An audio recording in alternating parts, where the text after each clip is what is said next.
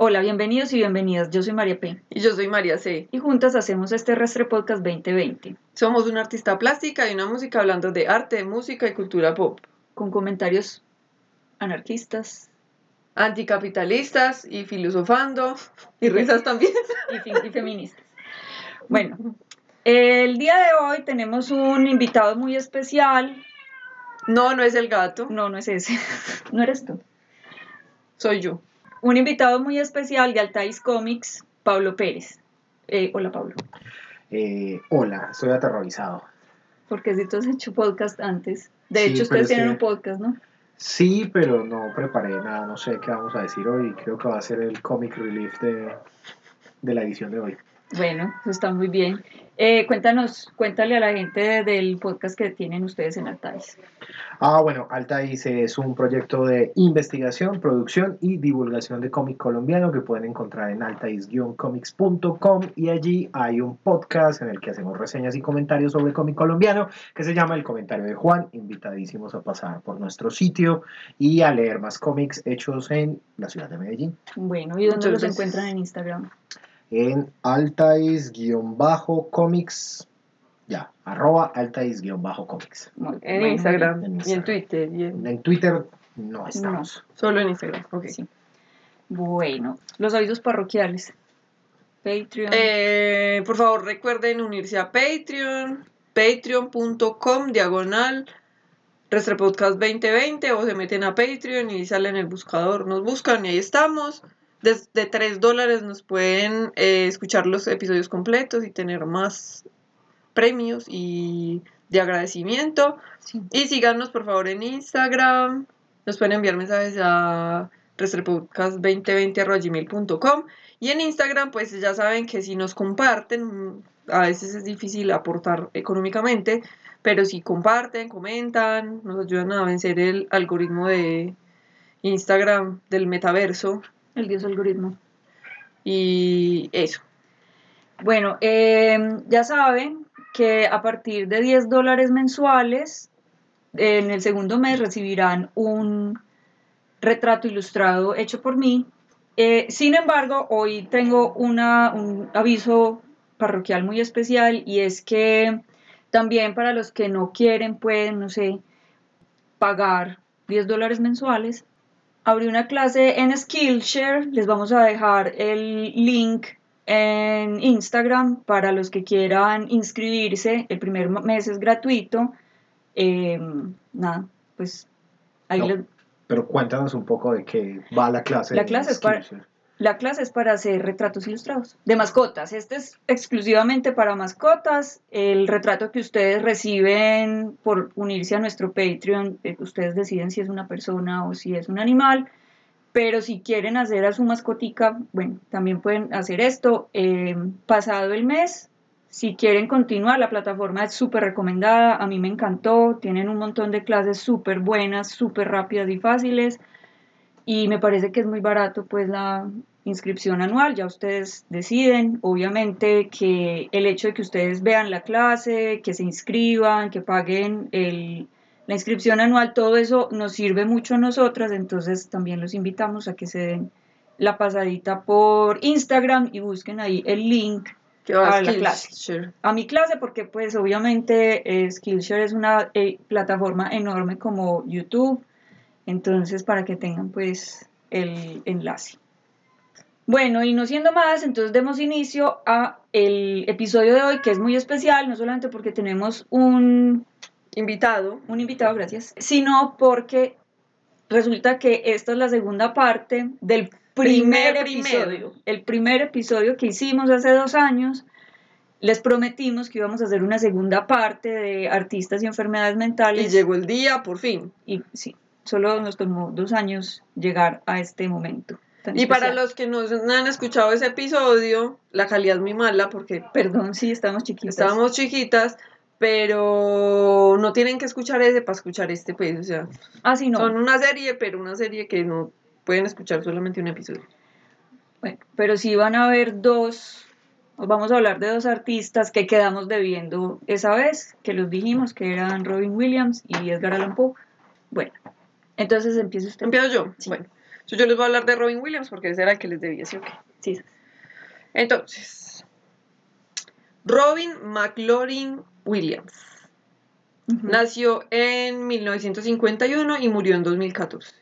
Actor y comediante estadounidense, ganador de premios y reconocimiento. Recordado por ser la voz del genio de Aladdin, el original, no el original, no el pirata. No, no el de. O sea, no el que hizo Will Smith. Will Smith. Ese no lo hizo Robin Williams. Ajá. Muy bien. Muchas gracias por la aclaración. Bueno, Súper importante. según me enteré, el genio fue como una gran obra de él porque los directores Ron Clements y John Musker de Aladdin, la original, le dieron como mucha libertad. Entonces adaptaron los guiones a partir de las improvisaciones de Robin Williams. Sí. Bueno, también actuó, también actuó, Probando. Uno, dos, tres. no, es que casi se me cae el balón. También actúa, Es que fue muy chistoso. También actuó. es que fue como, uy.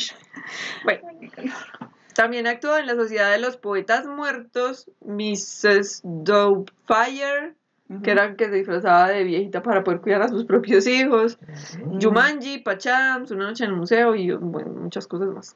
Sí, un largo etcétera. Todos sabemos quién es, pues. Entre los 70 y los 80 fue adicto a la cocaína. ¿Entre cuánto? Entre los 70 y los O sea, 80. Pop- O sea- él interpretó a Popeye. O sea, él cambió la espinaca por coca pura y dura. Sí. No sabía. Pues, en los normal. 80. Además, él abrió los 80 con Popeye. No, es antes o sea, él, Él interpretó a a Popeye. Y de hecho es una de las películas más Ah. horribles que he visto en mi vida. Yo no sabía que existían. No, es, sí, es una de esas cosas que con maquillaje y estos vestidos de hule le Sí. inflaban los brazos y el... No, No. es horrible. Pero entonces fue al revés, porque él fue adicto entre los 70 y los 80 a la cocaína. Ah, ya, o sea, así se llega a interpretar a Popeye. Ajá, Bueno, eso, a tener el ojo picho todo el rato. En todo caso, me parece muy normal. Que Sí, era lo que estaba lo que era mainstream. mainstream. Ser Popeye. No, ser. ca- ca- ca- ca- ca- ca- Cocainómano. Gracias. Bueno, y entró a rehabilitación después de que naciera su primer hijo Ujú.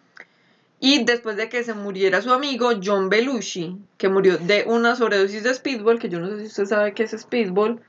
Yo como escucho muchos episodios de crimen real, Ajá. entonces sé. ¿Qué Pero es? speedball es una mezcla de heroína y cocaína. Ah, marica. Sí. Ay, pero eso es, eso es un neurodepresor y un neuroexcitador. Excitado. ¿Eh? Uf. Un estimulante. Es un, es, un neuroestimulante y y un- neurodepresor. Yo sé. Pero eso es, pues no. De nada. O sea, todo mal. sí. Y, él- y él se murió, el amigo John Belushi se murió una noche después de que Williams lo visitara. Pues, o sea, una noche, o sea, Williams, Will- Robin Williams fue y lo visitó Sí, y se fue para la casa y él se murió esa noche. ya. Después de esto, entró a rehabilitación en el 2006 otra vez. O sea, se rehabilitó en los 80 Y después otra vez. y en el 2006 volvió a entrar a rehabilitación por alcoholismo. Bueno, aparentemente la fama le llegó inesperadamente y siendo finales de los 70, se, se dice que muchos bares donde hacía sus shows, pues de comedia, porque Sí. era como hacía stand-up en bares, Sí. le pagaban con cocaína. Ay, Ah, es que eso se usaba. Aquí también se usaba. Y encima pues le ofrecían alcohol porque era un bar. Sí. Entonces él estaba en coca y alcohol todo el rato. Mm. Él decía, como en forma de chiste, que la cocaína era la caspa del diablo. Y para complementar, supuestamente era la manera que tenía Dios de decirle que estaba ganando demasiado dinero, ok. Ok. según sus propias palabras. Mm. Bueno, las primeras señales de que algo malo estaba pasando con él, o sea, de su enfermedad mental, Además de de, la de adicción. su trastorno mental, además de la adicción, sí. Que en el Patreon les voy a contar sobre la adicción, o sea, como un trastorno mental. Sí. Pero cuando se presentó en Robin Williams, después de la adicción, como de que algo estaba mal, que fue de lo que se murió, Sí. pues de lo que se murió por su propia mano, pero se murió, ¿cierto? Lo que lo mató. Las primeras señales se dieron en el 2010. Aunque desde sus adicciones, pues ya uno puede decir que uno no es la persona que uno llamaría normal. Sí. Y eso pues lo tiene en común con Kurt Cobain, que tenía como. Era un adicto, pero pues tenía como una cosa ahí de, Sí. de base. Y también con Edgar Allan Poe, que también era un alcohólico, pero, Sí, que tenía una cosa de pero base. su, su adicción era, pues era, causada porque él abusaba de una sustancia, porque tenía una enfermedad mental no tratada. Bueno, eh, los síntomas que presentó eh, Robin Williams en el 2010 fueron ansiedad extrema, temblor en las manos y un intenso miedo inexplicable. O sea, también como Ansiedad. parte de la ansiedad, Sí. muy horrible. Obviamente esto afectó su desempeño como actor y entró en una profunda depresión. Mm. Lo diagnosticaron con Parkinson. Cosa curiosa, pues también es una cosa como de que la salud mental es una ciencia que todavía está en pañales, muy, o sea, Sí. todavía está en pañales, pero pues en ese momento estaba muy en pañales y En el 2010. sí, sí, 12 pero, años. pero es que eso avanza, ha avanzado un montón. Bueno, la verdad sí. Sí, Ya. por ejemplo, hace 10 años era un súper tabú el tema de la salud mental, Ajá. tener una depresión. Ya, después del 2020, además, eso cambió radicalmente. Qué bueno. Pero entonces lo diagnosticaron con Parkinson, o sea, encima lo diagnosticaron con una cosa que no era y le dijeron, señor, pues su cerebro se va a deteriorar y su cuerpo y ni ni ni. Entonces obviamente pues esto no le ayudó mucho A la depresión. a la depresión.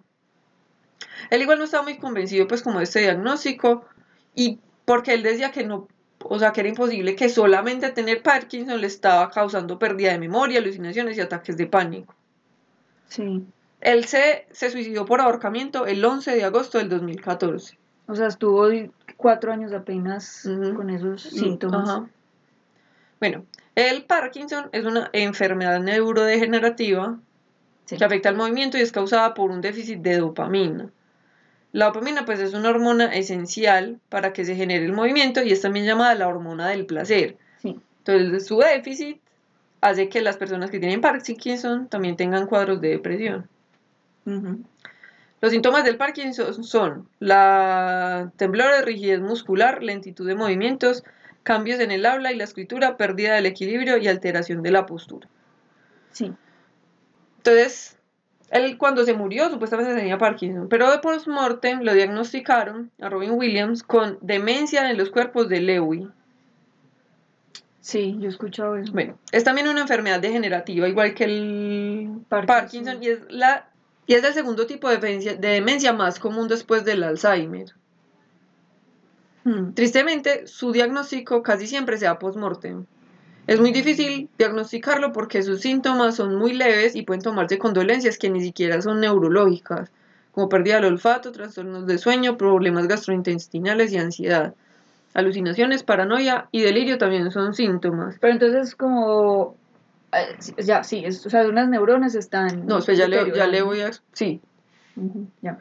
es un, como una cosa que se deposita en las neuronas. Mm. Eh, igual que el Parkinson, esta enfermedad no tiene cura, pero hay tratamientos paliativos efectivos cuando se detecta. El problema es que casi siempre se detecta post-mortem, cuando le abren el cerebro y dicen, ah. Ah, tenías. Bueno, lo difícil de las enfermedades mentales es que se normalizan muchas cosas que son indicativas, pero no se tienen en cuenta. Es imposible saber si se habría podido, si, si- imposible saber si se habría podido diagnosticar Robin Williams y si eso habría ayudado a que su angustia, no sé qué escribí, es imposible saber si se habría podido diagnosticar Robin Williams. Ah, No sé, escribí una cosa sin sentido, perdón. ¿Y eso? Pero Que yo no la fue en quiero el- escuchar. Y eso que no fue en el cuaderno, sí, pues ya. Bueno, lo voy a dejar porque todos se merecen conocer mi vergüenza. no, y porque es que usted deja todas las cosas que yo digo. Entonces también tiene que dar las cosas que usted dice. Fuertes declaraciones. Bueno, eh, al menos esto, pues como, ¿Cómo si no lo va a leer? Pues es que no escribí, o sea, no tiene sentido. Léalo. Dice, es imposible saber si se habría podido diagnosticar Robin Williams y si eso habría ayudado a que su angustia lo llevara a quitarse la vida. Porque pues ayudó, o sea, Sí, o sea, sí, sí, o sea, saber que uno está mal ayuda a que uno se sienta mal. Bueno, bueno, no sé, la verdad no me acuerdo ni siquiera qué iba, pero me esforcé mucho en este guion. Pero vaya. Bueno, pero al menos eh, sí, pues como su caso, pues sí prendió las alarmas para que se hagan más investigaciones y se mejore su diagnóstico temprano, premortem, pre- preferiblemente. Eh, hay un beisbolista que no conocemos porque no conocemos a ningún beisbolista que también se murió de demencia de los cuerpos de Lewy. Y aquí le voy a decir que son los cuerpos de Lewy. Según Google, son, abro comillas, depósitos anormales de proteínas llamada alfa-sinucleína.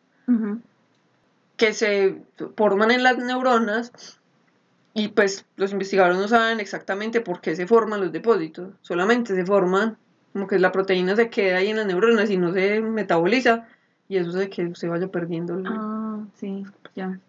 Y ya, bueno, esa es la triste historia de Robin Williams, que en paz descanse y que bueno, obviamente todas las muertes son una tragedia, Sí. pero a veces es importante que se muera alguien famoso de las cosas para que puedan hacer... Para que hagan algo. Ajá. Sí. Sí, porque, pues imagínense si todos los diagnósticos son post-mortem, cuánta gente, y es el segundo, como la segunda forma de demencia más común después del Alzheimer. Y uno sabe un montón del Alzheimer y se sabe que están estudiando un montón el tema.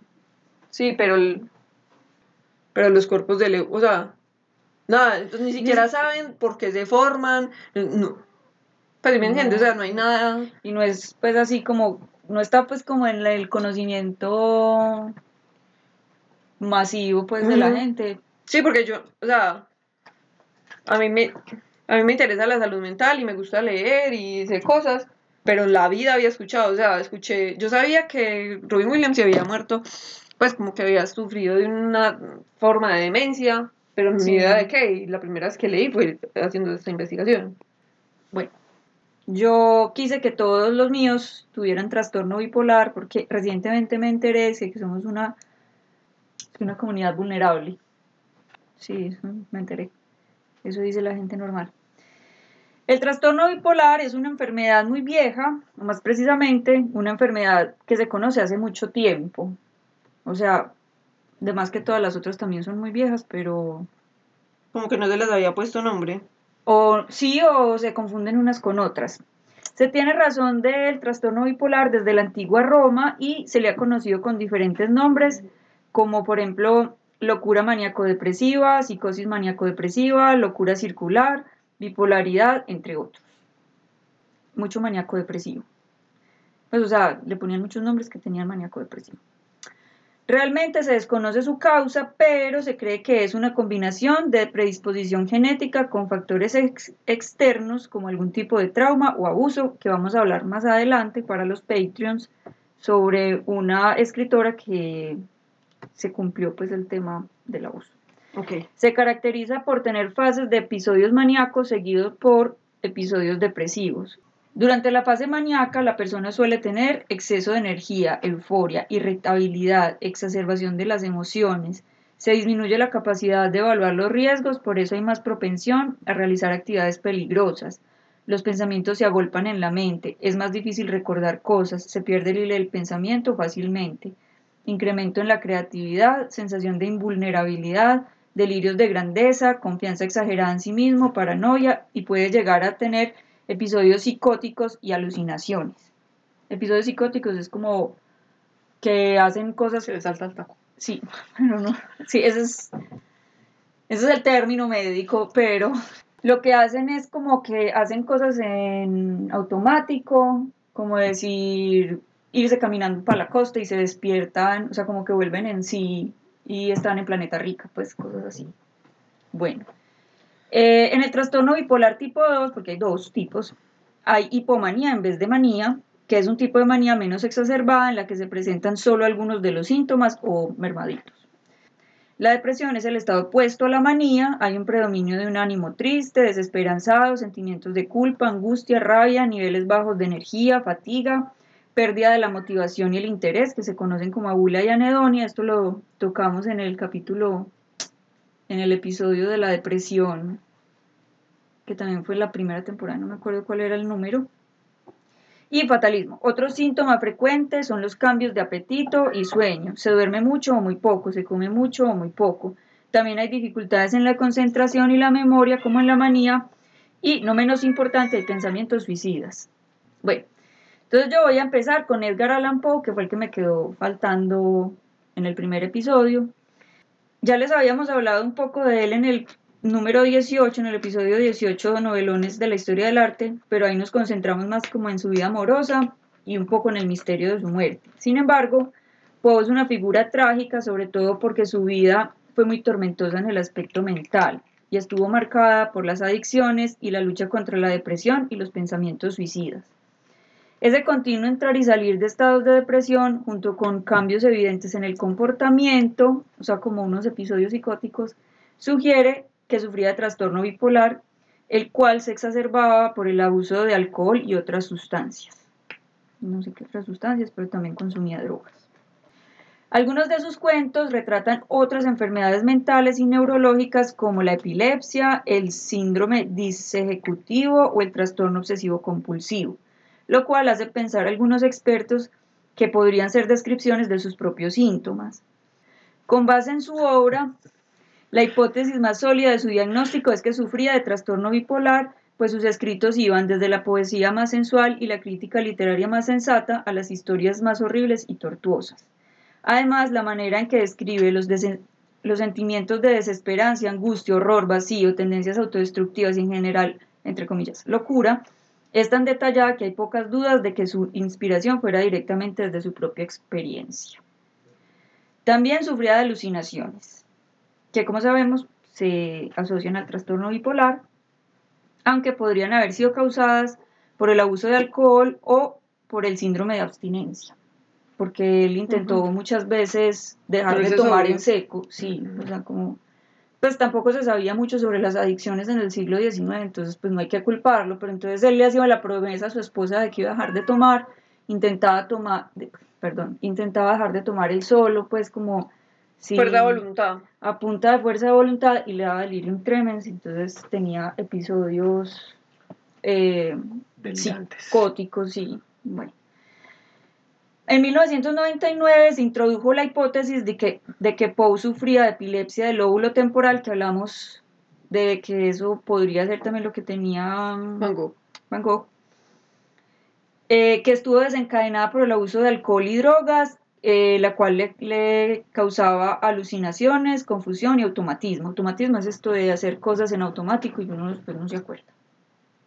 Pero nuevamente esas también podrían explicarse con el trastorno bipolar.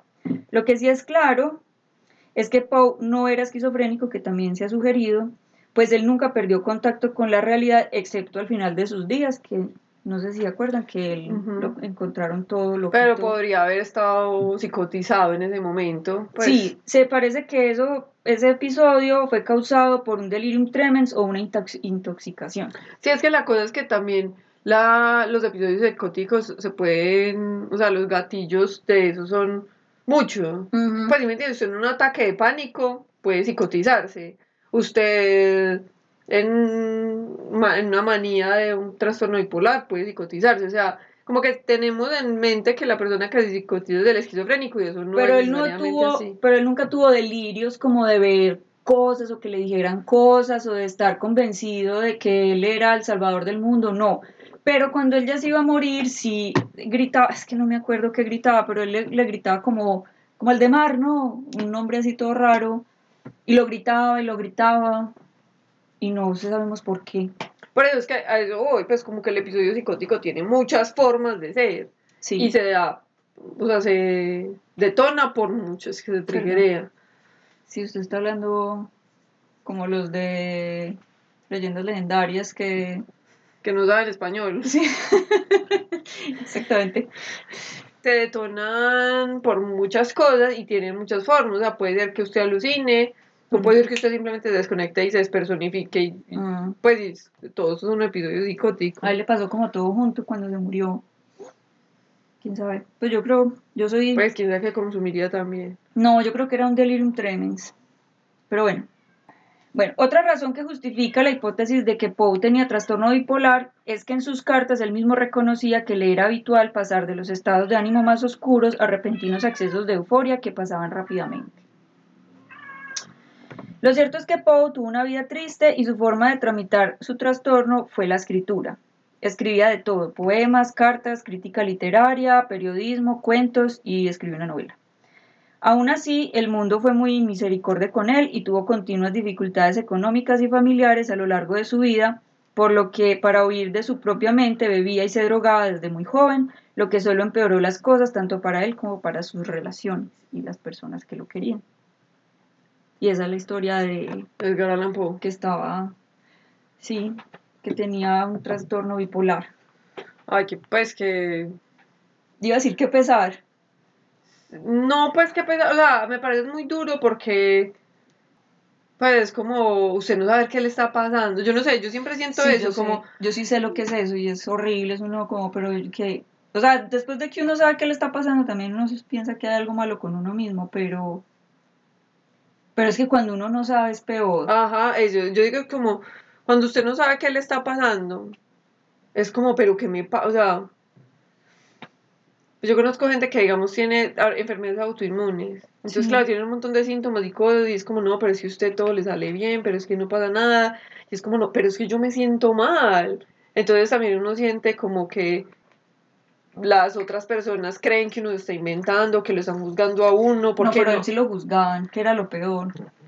O- y pasa también, pero es como, pues, si usted no sabe, cuando usted ya sabe que es como, ah, bueno, o sea, yo no estoy, o sea, no me estoy inventando esto, ni estoy somatizando esto. Y es una cosa mía y no lo puedo controlar. Digamos que eso es lo, la gracia del diagnóstico. O sea, donde él hubiera sabido como, es que esto yo no lo puedo controlar, o sea, yo no puedo controlar ni mi adicción, ni puedo controlar... eh, pero él, él tenía como hipomanía, porque él no era así como tan irascible, ni como los que voy a hablar a continuación. Pero, pero también eso como de no poder cumplir con las expectativas de todo el mundo, porque entonces el papá adoptivo era como, pero usted por qué no es así? Y las esposas, pero usted por qué toma tanto? Y entonces él como que era defraudando todo el tiempo a todo el mundo y él no era, pues y no era culpa de Pero- él, pues o sea, él no tenía cómo, cómo hacerlo mejor de lo que lo hizo. Sí, por eso me parece muy duro, pero bueno, pues, afortunadamente la, como el área de la salud mental ha mejorado un poquito. Sí. Bueno, ahora yo le voy a hablar de Manuel de Falla, pues ya que usted se fue por allá lejos. ¿Quién es el señor? Ustedes lo han escuchado porque sus obras han, salen en muchas películas. Sí, bueno. Sí. Se llama, se llamaba Manuel María de los Dolores Clemente Ramón del Sagrado Corazón de Jesús Falla y Mateo. Hmm, Ya que no hay dónde es, España. obviamente. Nació en España en 1876 y murió en Argentina en 1946, exiliado por, por el- la dictadura franquista, ¿cierto? Sí. Fue un compositor y pianista, no, compositor, pianista y poeta de la corriente nacionalista española. Hmm. Conoció mucho del folclore español gracias a su maestro Felipe Pedrel y así aunó la tradición de la música española con el impresionismo musical, Ya. que es diferente en tiempo del impresionismo de las artes visuales, pero transmite un poco el mismo sentimiento, pues es como sensaciones y texturas. Mejor dicho, como que ponen al auditor en un ambiente en el que ocurre la música, como que se tejen las melodías dentro de atmósferas creadas por la misma música. Sí. En todo caso, no fue muy prolífico, él no escribió muchas obras, pero escribió obras que se consideran como joyas de la corona de la música española, pues de la música académica. Bueno, la cosa es que cuando él era un niño, muy chiquito, se murieron su abuelo. Pero nos mm, va a poner música porque, No, quiero que les ponga música. pues es que no, usted dice que lo conocemos, a verlo. Ay, bueno, les voy a poner solamente porque lo- así lo pidieron.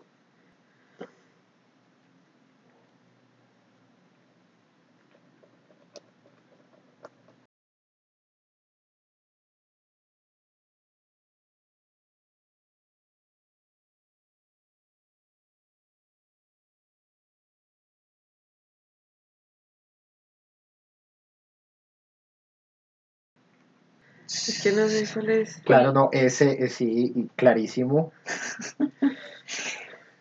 A ver. Súper conocida. Es como con un saborcito medio oriental, Sí. Es, Orientalista. marroquí. Ay, no sé. Bueno, caso no es conocido. Aparentemente sí lo más conocido Lanza Ritual del Fuego. Que era lo que está sonando. Pero entonces no tan conocido, listo. Bueno, no es tan conocido, perdón. Igual les voy a poner un fragmento en ese pedazo de tiempo tan largo que puse. Solamente para que sepan que no lo conocen. Bueno, Pero si alguien lo conoce muy bien, felicitaciones, hiciste la tarea de historia de la música. Bueno, cuando él era un niño todavía, murieron su abuelo, una tía de ella que se llama Magdalena, que no nos importa, pero se llama como la gata, entonces queríamos decir su nombre, sí. y dos de sus hermanos. Hmm. Además, compra- contrajo tuberculosis y era siempre como un niño muy enfermo. Sí. Entonces, al parecer, como estos eventos traumáticos de su vida temprana contribuyeron a que desarrollara una obsesión con la limpieza y un miedo extremo a contagiarse de cualquier enfermedad. Así que don Manuel de Falla tenía trastorno obsesivo compulsivo o TOC, Sí. como lo conocemos. Como Leonardo DiCaprio. Es el comentario más inútil del mundo. Pero, Pero él, él o. no, Leonardo DiCaprio se supone que tiene un TOC y es con tema de limpieza y gérmenes. Que Como el del aviador. no sé si sea previo o posterior a, a esa La película, pero sí, sí lo tiene. Ah, vea. Ve. Bueno, comparte eso con Manuel de Falla y Maler. Eh, bueno, así que don Manuel de Falla, ah, bueno. Y un viejo conocido del podcast, quien les voy a hablar más tarde, además de Leonardo DiCaprio, que no es viejo conocido del podcast, también tenía ese trastorno que es Mahler, y luego les voy a hablar de él. Listo. Bueno, se dice que don Manuel hizo apagar de por vida la fuente que había fuera de su casa porque no soportaba ese sonido. Ok. El trastorno obsesivo compulsivo, según la clínica Mayo, consiste en dos puntos, abro comillas. Es un patrón de pensamientos y miedos no deseados, obsesiones, que provocan comportamientos repetitivos, compulsiones. Estas obsesiones y compulsiones interfieren en las actividades diarias y causan un gran eh, sufrimiento emocional. Cierro comillas. O sea, eso sí es algo grave, no es como las personas que tienen que abrir y cerrar la puerta para ver si cerraron el gas. Eso también es. Eso es- Eso también. Ese es un tipo, pero no es este mismo, no es este nivel. No, es que hay eso niveles, yo creo. nivel, sí, claro. es un nivel Porque si, si no hacen eso, se los come la ansiedad. Claro, se van para y se van, no, ya no, no tienen vida porque si Deja dejan- el gato afuera, dejaría el horno prendido. Ajá, no tienen vida, o sea, eso es. sí es una cosa, bueno. Entonces es como una bola de nieve, de ansiedad, claro. Porque las personas con este trastorno tienen pensamientos obsesivos intrusivos sobre la cosa que les causa ansiedad. Como dejé el gas abierto, o como el caso de Manuel de Falla, que eran los gérmenes. Así como Sheldon de Big Bang Theory y aparentemente Leonardo DiCaprio. Entonces estas personas tienden a lavarse las manos, pues las germofóbicos, a lavarse se las manos compulsivamente, pero este patrón se agrava porque en algún nivel hay como una conciencia de que el pensamiento y la acción obedecen a algo irracional. Entonces tratan de evitar pensar en eso y de ignorar la ansiedad, Mm, y es peor. que es lo que pasaría si usted se va, si una persona que está muy ansiosa y porque dejó el gas abierto se va sin mirar 30 veces y asegurarse de que dejó el gas abierto. Y Se después, y después se tiene que devolver desde Ajá. Marinilla, porque. Claro, pero entonces, y tratar de ignorar la ansiedad y evitar pensar en eso, solamente les da más, les hace dar más ansiedad. Mm, Entonces se intensifican los pensamientos intrusivos y las acciones compulsivas que lo siguen, ¿cierto? Sí. Entonces sí, es como una cosa que se va haciendo más grande, más grande, más grande, porque usted se siente mal porque es que está pensando todo el rato de eso, pero entonces trata de no pensar, pero entonces se siente mal porque está pensando en eso, porque... Sí. Bueno, el tratamiento más efectivo es la combinación de psicoterapia con medicamentos. Es muy importante la psicoterapia porque Ah, eso es como un trastorno de la personalidad, ¿cierto? Si eso no se cura solo con medicamentos. Pero cuando don Manuel de Falla estaba vivo, pues la salud mental es- era un cigoto, porque ahora es un bebé en pañales, antes era un cigoto. Ajá. Entonces él tuvo que vivir toda su vida lidiando con el trastorno, que pues no es mortal per se, pero pues no debe ser nada divertido vivir con unos niveles de ansiedad tan horribles como que no se van a ir, ¿cierto? Sí. Y bueno, y el Mahler, Gustav Mahler, el viejo amigo del que quería hablarles, que si, que, que le- si se acuerdan, les hablé de él, creo que en el Novelones del Arte también, porque Alma, la esposa, tenía un amante, Sí. y era como toda liberal para la Y se época, casó un montón de veces. Alma. y, y sí, y, y como era muy liberal, pues y eso era del diablo, y el otro era súper cerrado, pues Mahler era súper conservador, Y bueno, ser liberal todavía es del diablo, pero ahora ya no les da tanto miedo el diablo, pues, o algo así. En todo caso, es ese Mahler del que ya hablamos. Entonces, resulta que Gustav Mahler fue un compositor y director de orquesta, eso es como una ñapa, austriaco que escribió la décima sinfonía y se murió a lo destino final. Le cayó un... Un tronco en la cara. Sí. No, no, no, sí. no, más, más o menos. Aunque un le piano ¿Sí en o la cabeza. La cosa es que, acuérdense que el de las La conspiraciones... cuerda, ¿no? No, en las conspiraciones del arte hablamos que la, la novena sinfonía, eh, después los compositores se morían después de la novena sinfonía, ¿se acuerdan? Ajá.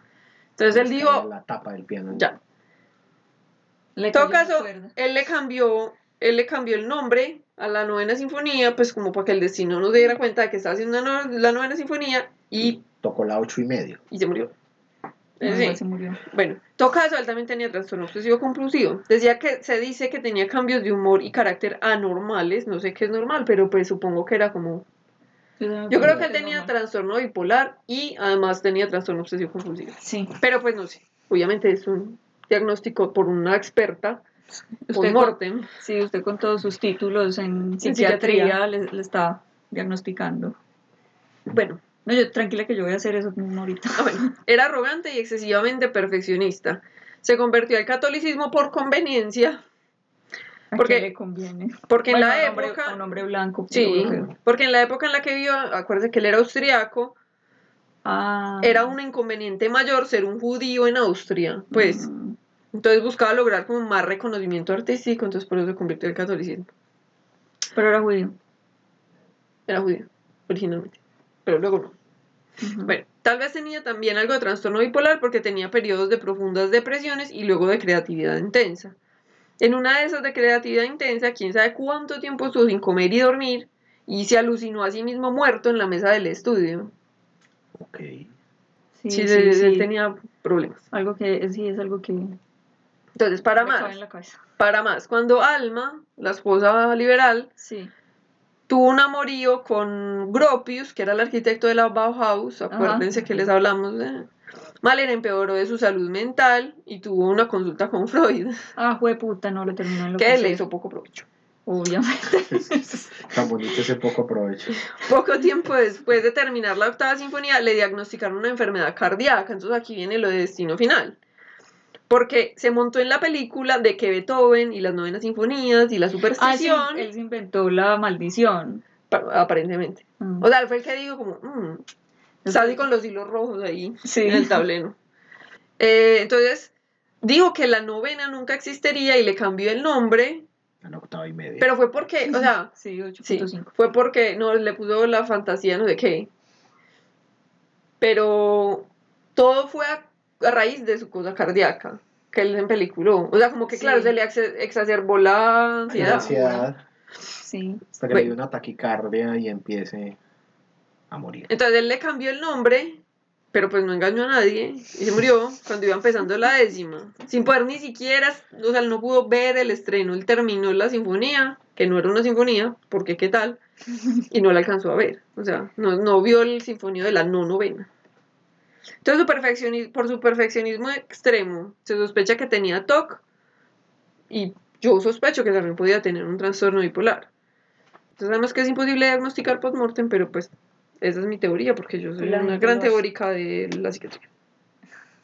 Y para después, para el Patreon, para que se antojen, les voy a hablar de Amy Winehouse y todas sus cosas. Ah, bueno. Bueno, yo les voy a hablar de también de dos. Mark, Roth- Mark Rothko y Jackson Pollock. Rothko y Pollock eran pintores del expresionismo abstracto estadounidense. Y eran como los rivales. Si eran amigos y rivales, no, no eran amigos, solo rivales. y eran los mayores expo- exponentes de ese movimiento, y ambos sufrían de depresión. Perdón. Rothko, Mark Rothko no era gringo, era ruso de nacimiento, su nombre era Marcus Rothko- Rothkowitz, Rothkowitz. Y su familia migró a los Estados Unidos cuando él tenía 7 años, ve, perdón, 10 años. Y siete meses después de que llegaron, su papá, que se había venido tres años antes que ellos, se murió de cáncer en el colon. Ay, qué pesado. Sí. Entonces él no le tocó pues como mucho el papá. Todo ese tema fue muy traumático para Rothko. Ellos, se tuvi- ellos tuvieron que emigrar porque eh, había mucho antisemitismo y ellos eran judíos, entonces todo el tema, pues, todo ese tema fue muy, pues, como todo ese tiempo fue muy traumático para Rothko y, e incluso llegó a fabricar algunos recuerdos de ese tiempo. O sea, él dice que él, él decía que él se acordaba de fusilamientos de judíos y eso no pasó sino hasta tiempo después de que ellos se Ellos fueron ya no de... vivían en Rusia. Ajá, pero él se acordaba pues de eso. Rothko sufrió de ansiedad y depresión toda su vida. Entraba y salía constantemente de estados de depresión. Sin embargo, no hay un diagnóstico claro de su enfermedad, pues se negó a tratarse. Siempre. Solo al final de su vida consultaba con un amigo suyo que se llamaba, que era el doctor Bruce Ru- Roddick, se debe decir, que era psiquiatra y terapeuta, pero no fue nunca oficialmente su terapeuta porque eran muy amigos y él intentó muchas veces, eh, ¿cómo se dice eso? Remitirlo a otro terapeuta, pero él se negaba y se negaba y él decía como no. Pero se iba todos los viernes para la casa del amigo a, hablarle pues de sus cosas. El caso es que Rothko tenía algunos síntomas de un trastorno bipolar tipo 2 con epi- episodios de depresión y otros de hipomanía. Rothko era súper inteligente, que a veces también es uno de los síntomas pues, del trastorno bipolar. Pasó a Yale, pero se salió de la universidad para tener una vida bohemia y ser artista, porque en Estados Unidos, beatnik, lo que estamos hablando, de principios del siglo XX, ser bohemio era un prerequisito indispensable para ser artista. Ahí empezó su abuso del alcohol. Tenemos otro alcohólico que se autorrecetaba alcohol para tratar su trastorno mental. Rothko tuvo varias depresiones importantes a lo largo de su vida. Después de su primer divorcio, cuando se murió su mamá, cuando empezó a tener éxito. Al final de su vida le detectaron un, aneurisma de aorta que le hizo entrar en otra crisis de depresión, que es lo mismo de Mahler, que Sí. cuando, cuando lo diagnosticaron entonces como que se les salta el taco peor. El médico le dijo que tenía que cambiar sus hábitos alimenticios, dejar de tomar, dejar de fumar, pintar formatos más pequeños y hacer ejercicio. En vez de eso, pintó una serie de pinturas negras y se cortó las venas. Murió por suicidio en 1970 a los 67 años. Las obras de Rothko son lienzos grandes sobre los cuales él iba poniendo capas muy translúcidas, como delgadas de color, uno sobre el otro. Entonces era como el trabajo de él, pues y por eso es que son expresionistas abstractos los dos. Ahorita voy a hablar de Pollock, aunque de Pollock ya sabemos algunas cosas, pero es un, es un trabajo muy performático, o sea que la obra no está solamente en Lo que está plasmado El en el resultado. eso en el resultado, sino en el hecho de que él se demoraba eternidades poniendo esas capas de color todas finas hasta que se iban creando unos como unos planos de color con unos bordes indefinidos eh, sobre un fondo plano. Él hacía un uso de los colores muy caprichoso, por eso sentía que su obra era incomprendida por todo el mundo. Y esa era una de las razones por las que tenía tantos problemas con el éxito, porque él sentía como que le compraban las obras como por bonitas y no por el sentido que él les daba. Eh, dice la leyenda que una vez una coleccionista fue al, al estudio de él y le dijo como, ay, yo quiero comprarle un, uno, pero de los cuadros bonitos, o sea, esos que son como felices, Mm. que ¿Qué le tienen, que tienen colores cálidos. Claro, y ¿Qué el le man dijo? todo berraco le dijo como, como así, si el negro, el amarillo, el amarillo, el rojo, el naranja, esos son los colores del infierno. Y ella como, "Ay, entonces deme un cuadro del infierno, por favor. Por otro lado, la carrera de Paul Jackson Pollock, que si era gringo hasta la médula, empieza con un colapso nervioso que lo llevó a que lo institucionalizaran por cuatro meses para tratar su trastorno y adicción al alcohol. Pero si sabían que tenía trastorno bipolar. ¿Quién? De Pollock, Pollock. No, también es otro... Pues de, de Rothko dicen que tenía era depresión y ansiedad. Yo soy la que digo, con mis, todos mis títulos de psiquiatría, que yo creo Bueno. que el tipo lo que tenía era como una depresión, eh, un trastorno bipolar tipo 2, porque sí tenía como episodios hipomaníacos en los que él sí era irritable y sí tenía pues como comportamientos, lo que yo decía ahora, o sea, como que él sabía que si seguía tomando así como estaba tomando, se iba a matar y de todas maneras lo hacía y que cuando él, por ejemplo, hizo esa última serie, la de las pinturas negras, el man trabajaba pues como sin descanso y esa es la última serie pues que él hizo cuando ya estaba en esa última crisis de depresión, entonces hay muchos críticos de arte, historiadores que dicen que esa pues como que él estaba tratando pues como de plasmar o de exorcizar, perdón, esa depresión que tenía. Y hay otros que dicen como no, eso es como un tema muy cliché porque él no hacía uso cliché del color y entonces están haciendo una mala lectura. Sin embargo, él sí dijo que esa, o sea que no, no propiamente de la depresión estaba hablando, pero él sí estaba hablando de la muerte en esa, en esa obra. Y esa obra pues es como la más importante que hizo, obviamente. Y ahora, Pollock. Entonces Pollock, que ese tampoco sabían que tenía, se supo pues después, él recibió tratamiento tanto psicológico como psiquiátrico, pero pues como que no le fue muy bien con el psiquiátrico ni con el psicológico, le hicieron terapia, terapia junguiana que le ayudó mucho pues como a delimitar más su estilo artístico, pero mm, para nada le ayudó pues con el trastorno mental. Después de que estuvo institucionalizado, empezó a pintar con influencias de Picasso. Este man en ese momento pues no lo diagnosticaron como con trastorno bipolar, estamos hablando pues de los años 50, eh, pero es un bipolar textual, o sea que post-mortem sí le han puesto pues ahí como el diagnóstico súper claro.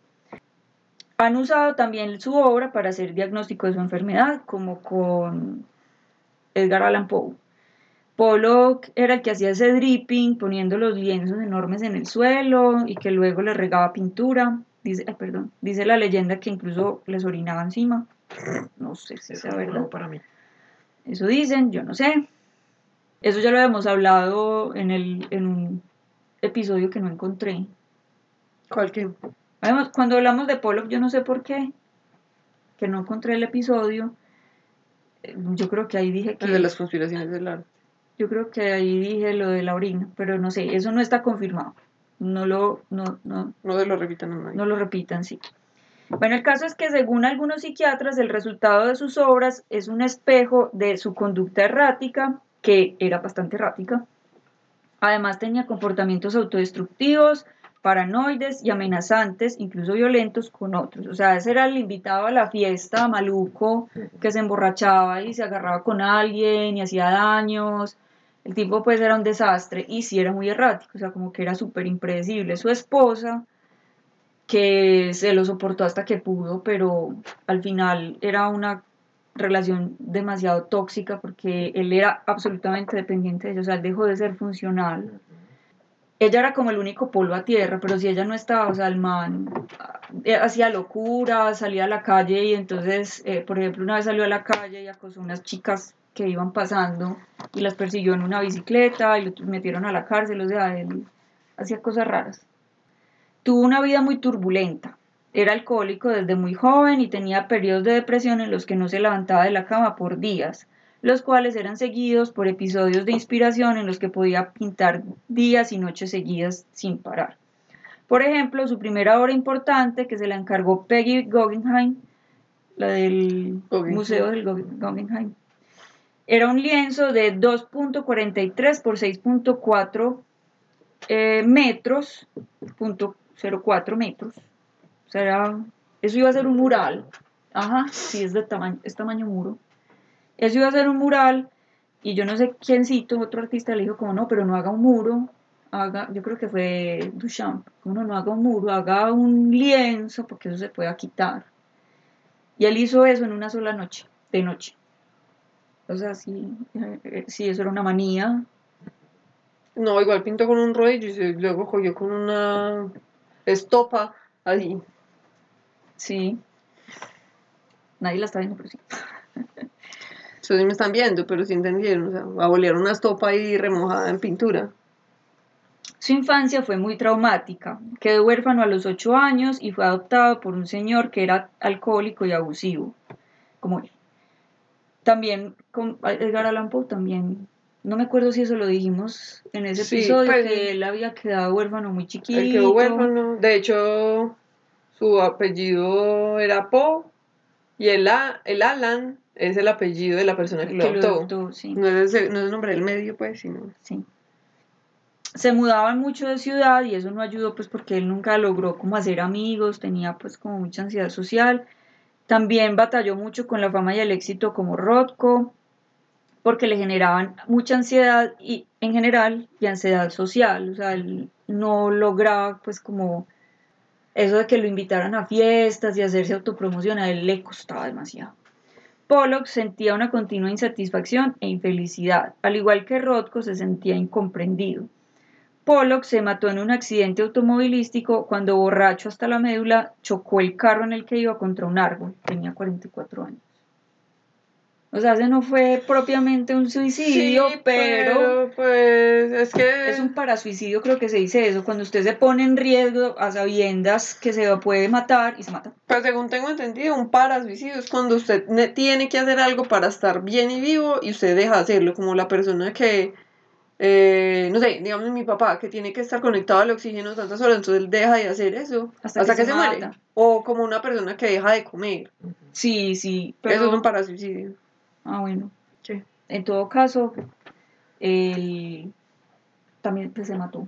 Que ahí yo creo que también es como esa cosa de no poderse contener, pues, o sea, no, no se clasifica como un parasuicidio, pero sí es como el resultado de un autocontrol muy horrible, ¿Y una qué? de una falta de autocontrol muy horrible.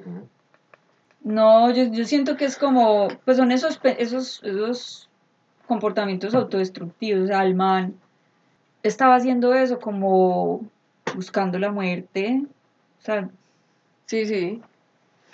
y aquí dejamos para el público general. ¿Te quieres despedir? Muchas gracias por invitarme. Me alegra ser el peor invitado de toda la historia de Retro Podcast. Eh, fue un placer escucharlas. La verdad, lo disfruté. Si quieren escuchar los comentarios de Pablo Pérez Altais, les toca pagar Tres 3 dolaritos. dólares en Patreon porque dejó todos los comentarios para el final y le quedaron a los Patreons. Eh, Pero vale la pena, vale la pena. De todas maneras, vuelve a decir tus redes para que te sigan. recuerden que eh, a Altais lo...